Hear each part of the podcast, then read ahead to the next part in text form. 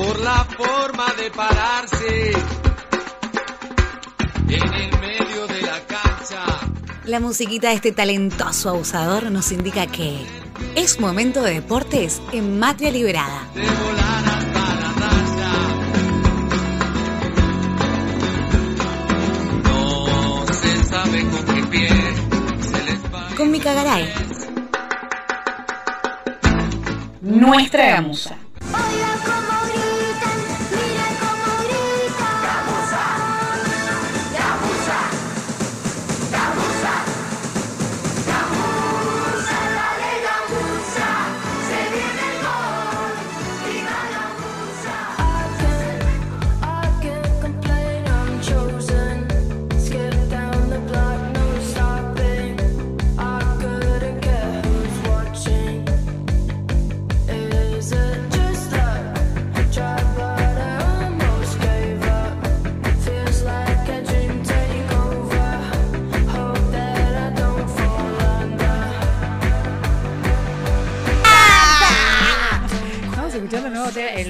Tema del mundial? El tema del Mundial Femenino. Me encanta el tema del Mundial Femenino. Dame ¿Quién más? Gonza, dame más, dame más, dame más. ¿Quién lo hizo?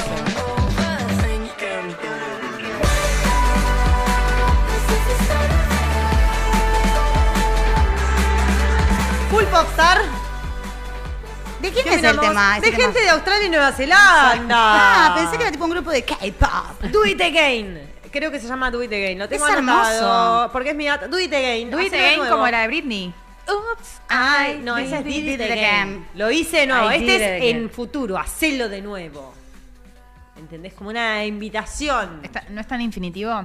Bueno. Por favor, gente del inglés. Del inglés. Gente del inglés que nos diga, nos desasne. ¿Vos sos la amiga profe de inglés?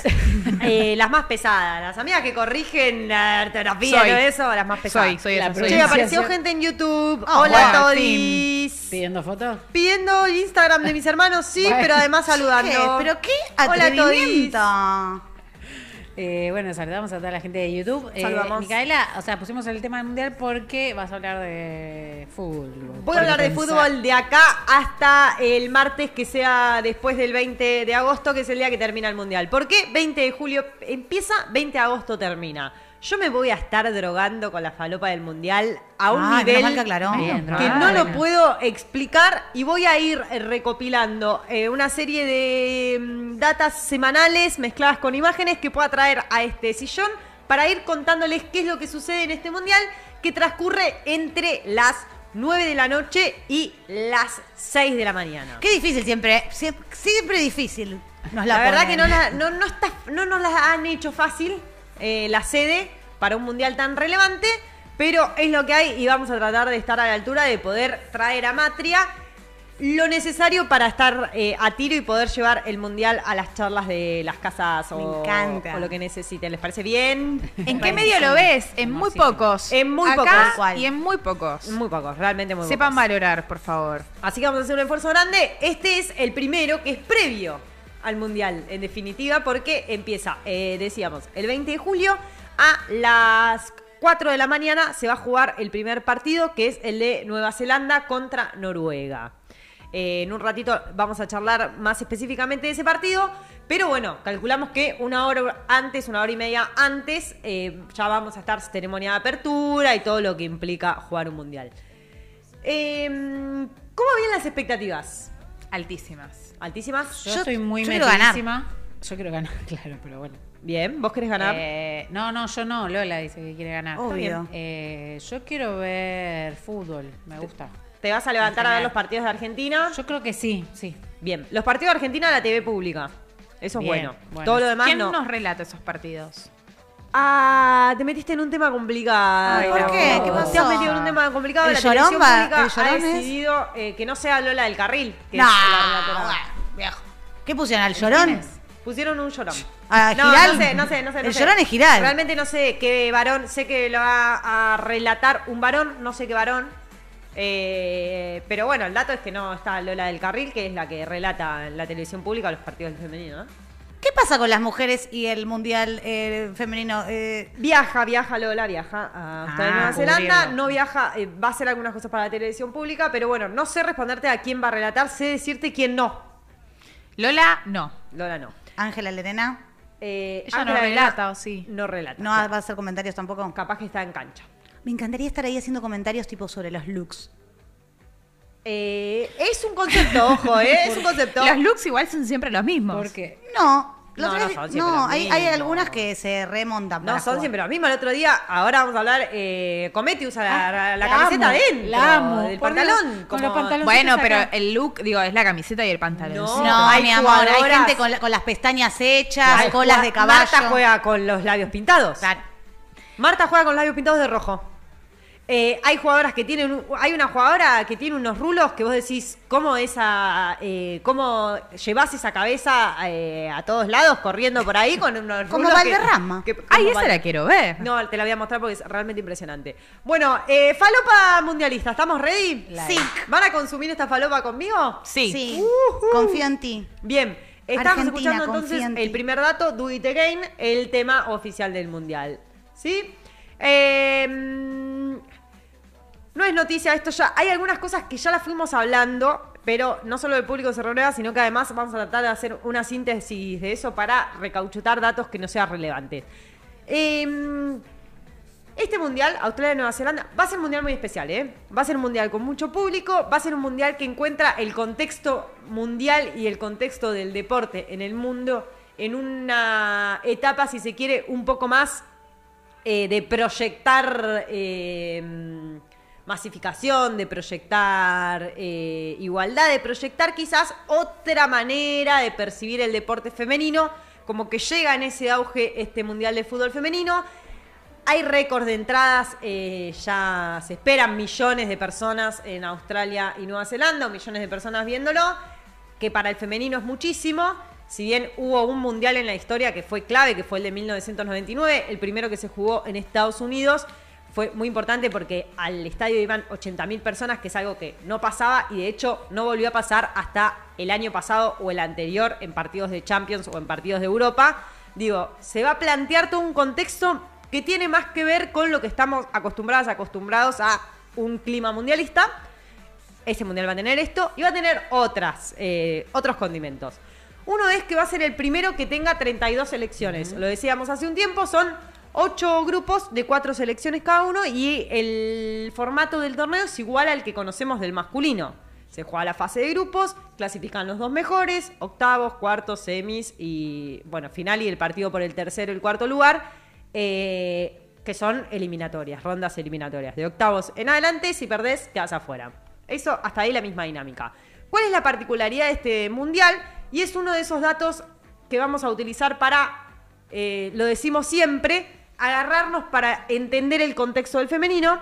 El dato es que 8 de las 32 selecciones van a ser selecciones debutantes. Nunca participaron de un mundial.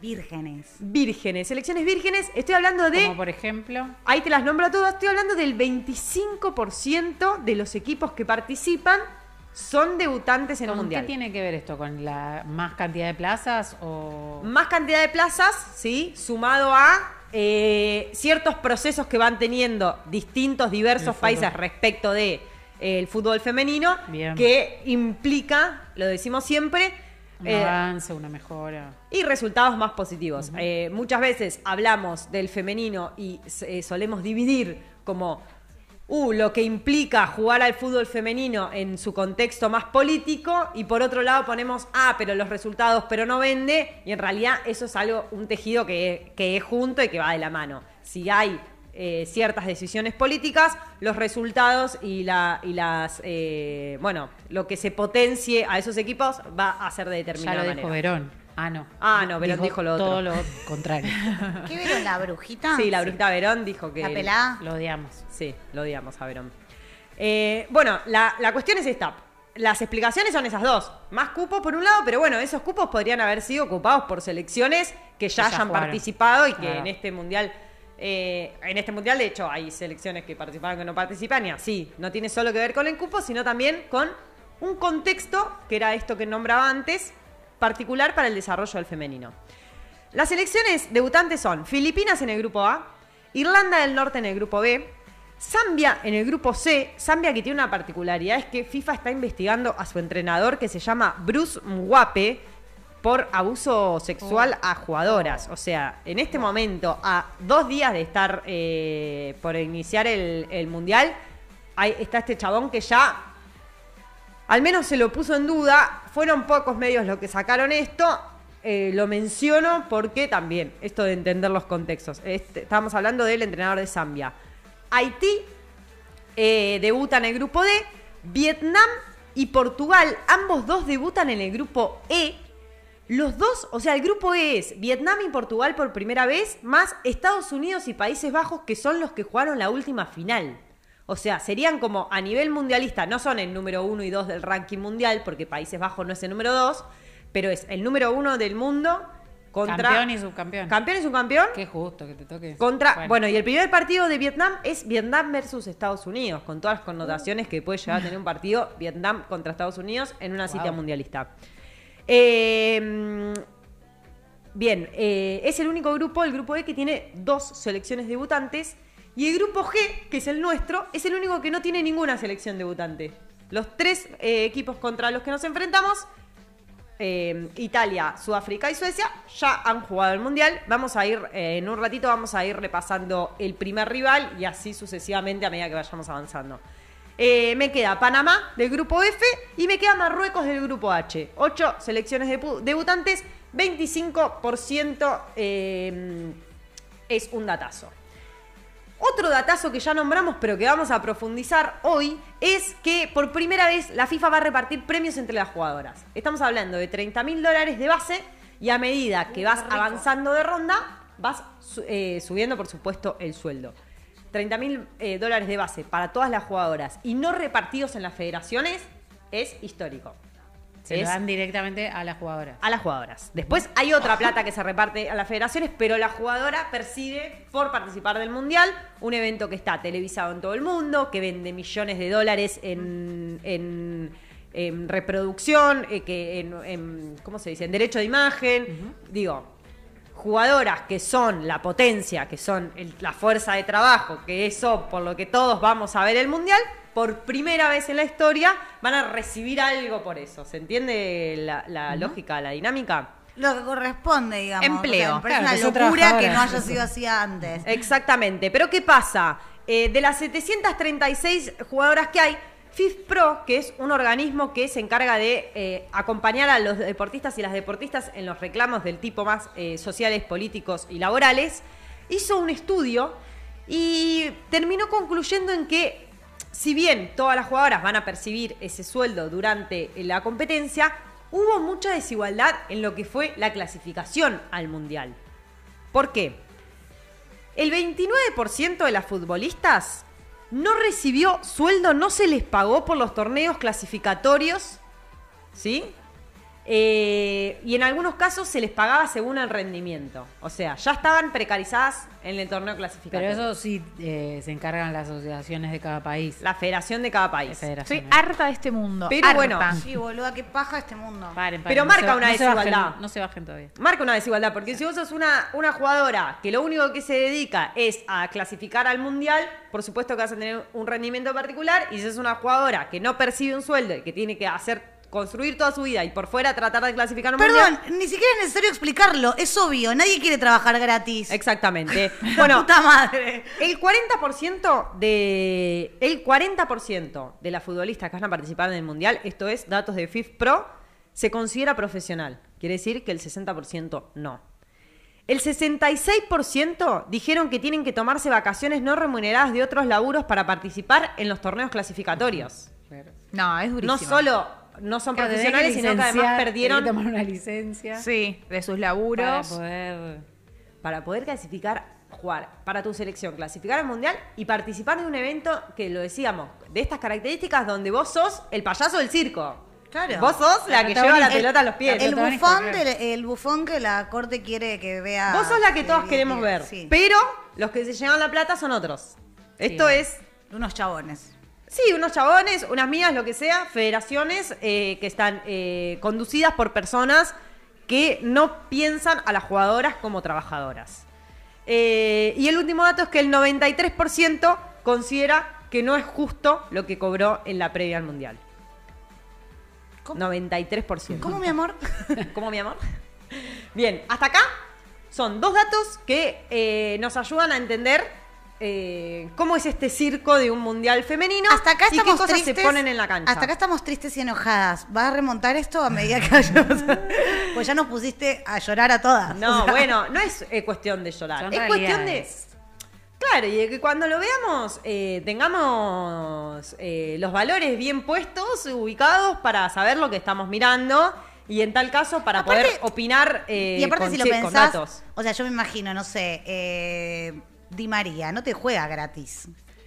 No es solo jugar No. gratis, sino que tienen que dedicarse a trabajar de otra cosa, porque un ingreso tenés que Por tener eso, para Di vivir. María no es que y todo ese tiempo que utilizan en, ju- en, en trabajar de otra cosa, no lo pueden utilizar en entrenar. Por eso, es no eso, conozco es ningún eso, porque jugador varón que, que Sí. solamente se... Es que Nafa casi no cobran. Messi no cobra para ju- por jugar en la selección.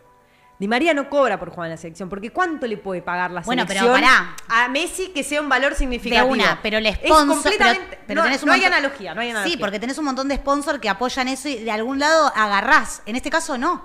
Bueno, sí, también las jugadoras tienen sponsors. Digo, la analogía es distinta porque estamos hablando de un chabón consagrado que juega en la selección contra una mina, 60% te está diciendo que no es profesional y sin embargo juega en la selección. Es como al revés, es como esta mina decís, che, sin embargo juega en la selección. A Claro, todo ese está le- tomando una licencia en el trabajo, por ahí labura de recepcionista No, de 9 a 18 y se toma unas vacaciones para poder ir- irse a jugar el mundial. O sea, la carga que le dedican de energía, de tiempo y de cuerpo a jugar al fútbol no es la misma que alguien que está todo el día Y- entrenando y jugando Sí, al no, fútbol porque le pagan por y eso. es carga que no le dedica a entrenar. Claro. Porque después, eso, volvemos a lo mismo. Los comentarios son desde la ignorancia, son decir, ah, nada, esto no. Bueno, hay que ver qué cosas tienen que cambiar para que mejore todo lo demás. Por eso planteamos dos eh, datos para este escenario. Eh, vamos al dato número 4. El primer partido, Noruega versus Nueva Zelanda, a las, el, día 20 a las 4 de la mañana, lo habíamos dicho. El segundo partido también es un partido inaugural, primer eh, mundial en dos sedes, o sea, se inaugura Nueva Zelanda Ah, contra claro. Noruega, inaugura Australia contra Irlanda. Ese va a ser a las 7 de la mañana. Vamos al próximo dato porque me queda poquito tiempo. De las 32 elecciones, 12 van a tener directoras técnicas mujeres. Y es la primera vez que hay tantas directoras técnicas mujeres. Este dato eh, es importante, nos vamos a detener solamente en algunas de ellas eh, para hacer hincapié en que muchas veces cuando nombramos el fútbol femenino, ahora que está creciendo, como que nos cuesta ver el pasado, como que si hubiese nacido ayer. Sin embargo, hay dos entrenadoras que tienen una carrera enorme hecha en el fútbol femenino, que muchas han participado de mundiales y que son la prueba, o que van a ser en ese mundial, la prueba fehaciente, viviente de eh, la historia del mundial femenino. Si querés, Santi, vamos con la primera. La primera es, sin ir más vueltas, mi favorita. Estoy hablando de Pia Sundash. Ella es la directora técnica de Brasil, es la primera directora técnica extranjera en Brasil. Es sueca. Dirigió a Suecia y dirigió a Estados Unidos cuando Estados Unidos fue subcampeón del mundo en 2011. Fue jugadora en el primer Mundial Femenino en 1991 y en 1900 eh, también jugó 95. Si querés, Gonza, ponernos un poquito el video para mostrar uno de los goles de Pia Sundash en 1995. Muy buen nombre. Jugó 146 partidos eh, en los que metió 71 goles Ah, y lleva 20 años como jugadora y 25 años como entrenadora. Ahí la vemos a Pia Sundash. arranca genial. Tuki. ¿Cuál es? Una de las entrenadoras que va a haber en este mundial, la entrenadora de Brasil, una entrenadora que eh, cuando no hablaba portugués le cantaba a las jugadoras. Hay una conexión total entre la música y el lenguaje para ella y una de las formas de comunicarse con sus jugadoras es eh, la música. Qué. Una, una- mina bárbara, una mina bárbara. Eh, bueno, seguimos, perdón Santi que te estoy haciendo ir y venir. La segunda entrenadora que vamos a nombrar es Desiree Ellis, la DT número 2. Es entrenadora de Sudáfrica, que comparte el grupo G con Argentina. Eh, es entrenadora desde el año 2016. Ganó la Copa de África en, en el año 2022. Nos enfrentamos contra eh, eh. el campeón de África y fue embajadora del fútbol femenino en FIFA. Una mujer que ha hecho su carrera y que ha puesto la voz, la carita para las mujeres del femenino en FIFA. La tercera eh, DT, pasamos entonces, es esta señora que ven acá, es Hege Rice. La DT de Noruega fue campeona del mundo en 1995 y la mejor jugadora de ese torneo. Hoy es directora técnica de su selección.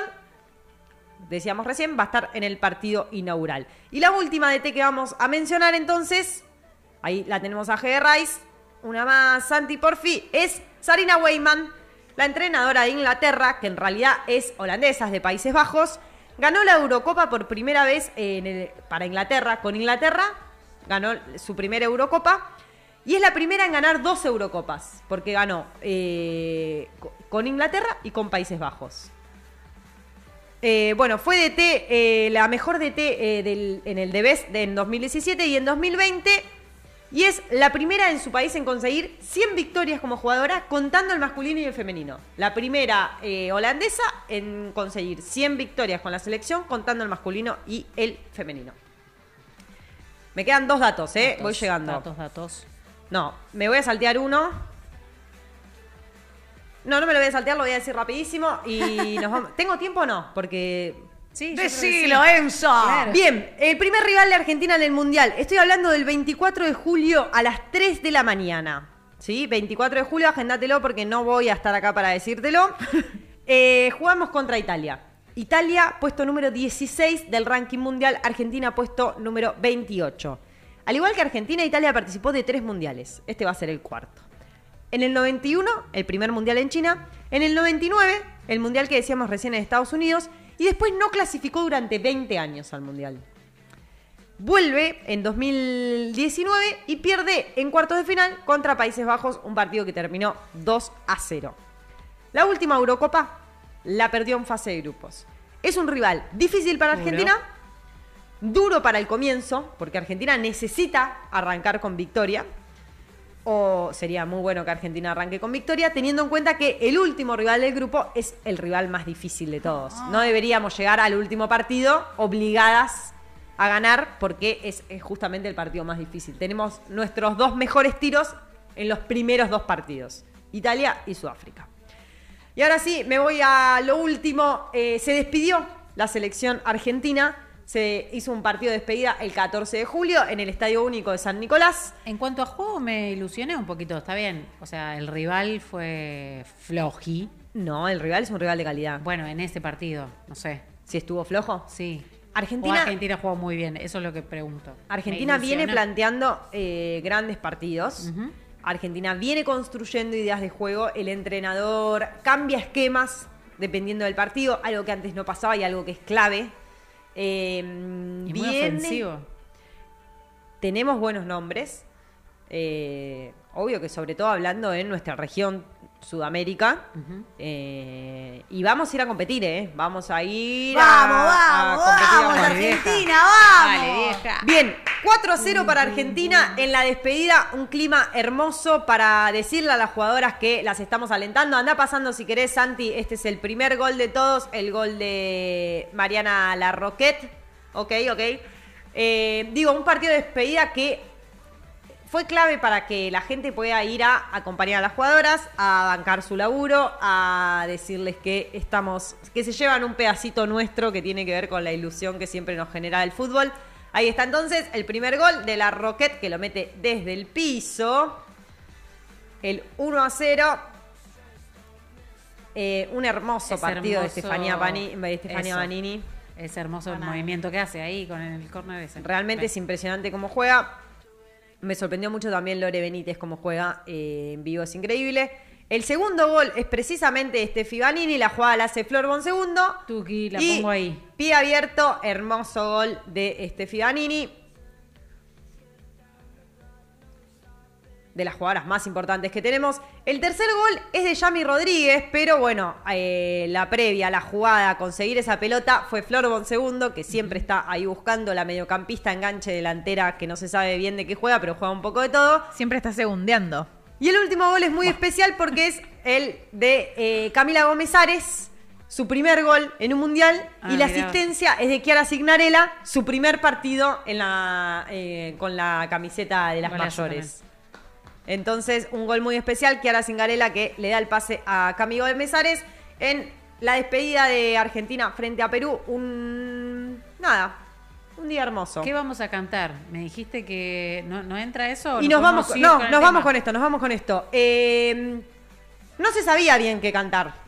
Porque No. muchachos no, no entran, no tiene nada que ver. No. Eh, que de la mano de Steffi Banini la cantamos. Ajá. Eh, que de la mano de Portanova todavía no estamos muy convencidas de que sea un nombre para resaltar en la cancha. Sin embargo, eh, existe un chabón, Mike, que estudió en esta radio contándonos de su libro de poesía, que con un grupo de amigas, amigues del fútbol compusieron la canción del Mundial y el objetivo es que este tema llegue al vestuario de la selección. Hermoso. Así que nos despedimos de esta columna con el video, apréndanse la Puedo letra. hacer uno mucho mejor. Te juro. eh, ¿Por qué Lo haces eso? Si ni sos del palo del fútbol. Ni lo escuchó, aparte. Ni lo escuchaste. Aprendete esta Hace letra, otro. amiga. Hace otro. El mío van a cantar en el vestuario. van a Hace ver. otro. Aprendete esta letra, amiga. Mejor. me contaron que hay unas pibas que salieron del potrero, que la pelearon para que estén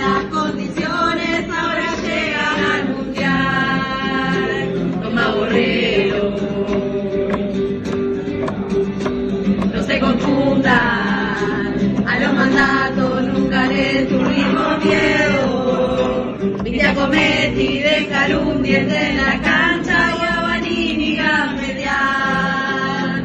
Ay, qué paseo. Vamos, vamos, Argentina.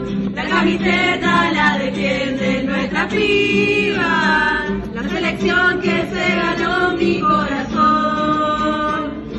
victoria para toda la que siga, quite, quite, hola, hola. Vamos, vamos, Argentina.